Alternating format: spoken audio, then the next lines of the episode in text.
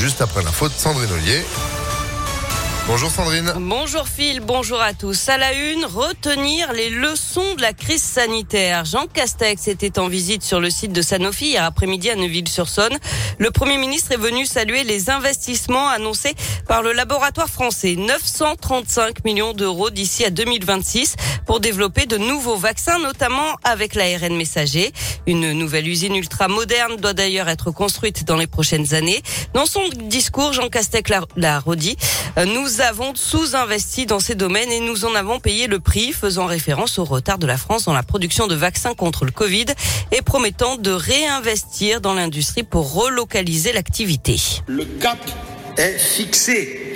Dans les prochaines années, la France doit retrouver sa place dans le peloton de tête des nations scientifiques du monde et être dans moins de dix ans un leader de la santé de l'ARN messager et de la lutte contre les maladies émergentes.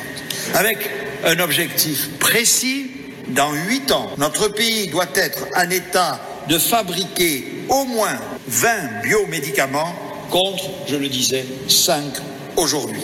Le plan santé 2030 présenté l'été dernier prévoit de consacrer 750 millions d'euros à la lutte contre les maladies infectieuses émergentes comme le Covid. La situation sanitaire qui s'améliore, les hospices civils de Lyon lèvent d'ailleurs le niveau 2 du plan blanc et reviennent au niveau 1. Aujourd'hui, les malades du Covid représentent moins de 20% des patients soignés en service de réanimation dans les hôpitaux lyonnais. Une enquête ouverte après la chute d'une petite fille du deuxième étage d'un immeuble du quartier des États-Unis dans le 8e arrondissement de Lyon. Ça s'est passé samedi vers midi selon le progrès.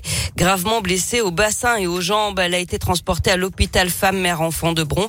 L'enquête doit déterminer s'il s'agit d'un simple accident ou si la fillette a voulu quitter précipitamment l'appartement pour une raison encore inconnue. Une cagnotte lancée pour aider les sinistrés de la rue de Genasse à Lyon. Euh, rappelez-vous, le 23 février, un immeuble s'est effondré. Les cinq familles qui vivaient à l'intérieur ont tout perdu. L'association de l'hôtel social et la mairie du 3e arrondissement ont donc ouvert une cagnotte en ligne pour les soutenir. L'argent collecté sera ensuite remis au CCAS de la ville de Lyon qui s'occupera de le redistribuer. Les dons sont acceptés jusqu'au 30 mars. La guerre en Ukraine et la Russie a annoncé la mise en place d'un cessez-le-feu dans plusieurs villes dès ce matin 8 heures française pour permettre euh, l'évacuation des civils via des couloirs humanitaires.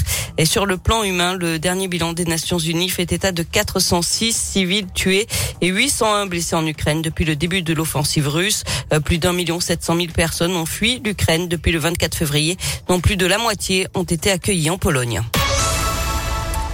C'est la journée internationale de lutte pour les droits des femmes. Plusieurs manifestations sont organisées aujourd'hui à Lyon. À midi, devant le siège du MEDEF, à 15h40, quai au Gagneur, à 16h30, place des terreaux, direction la place Bellecour, puis retour au terreau. Il s'agit à chaque fois de dénoncer l'inégalité homme-femme et les violences sexistes et sexuelles.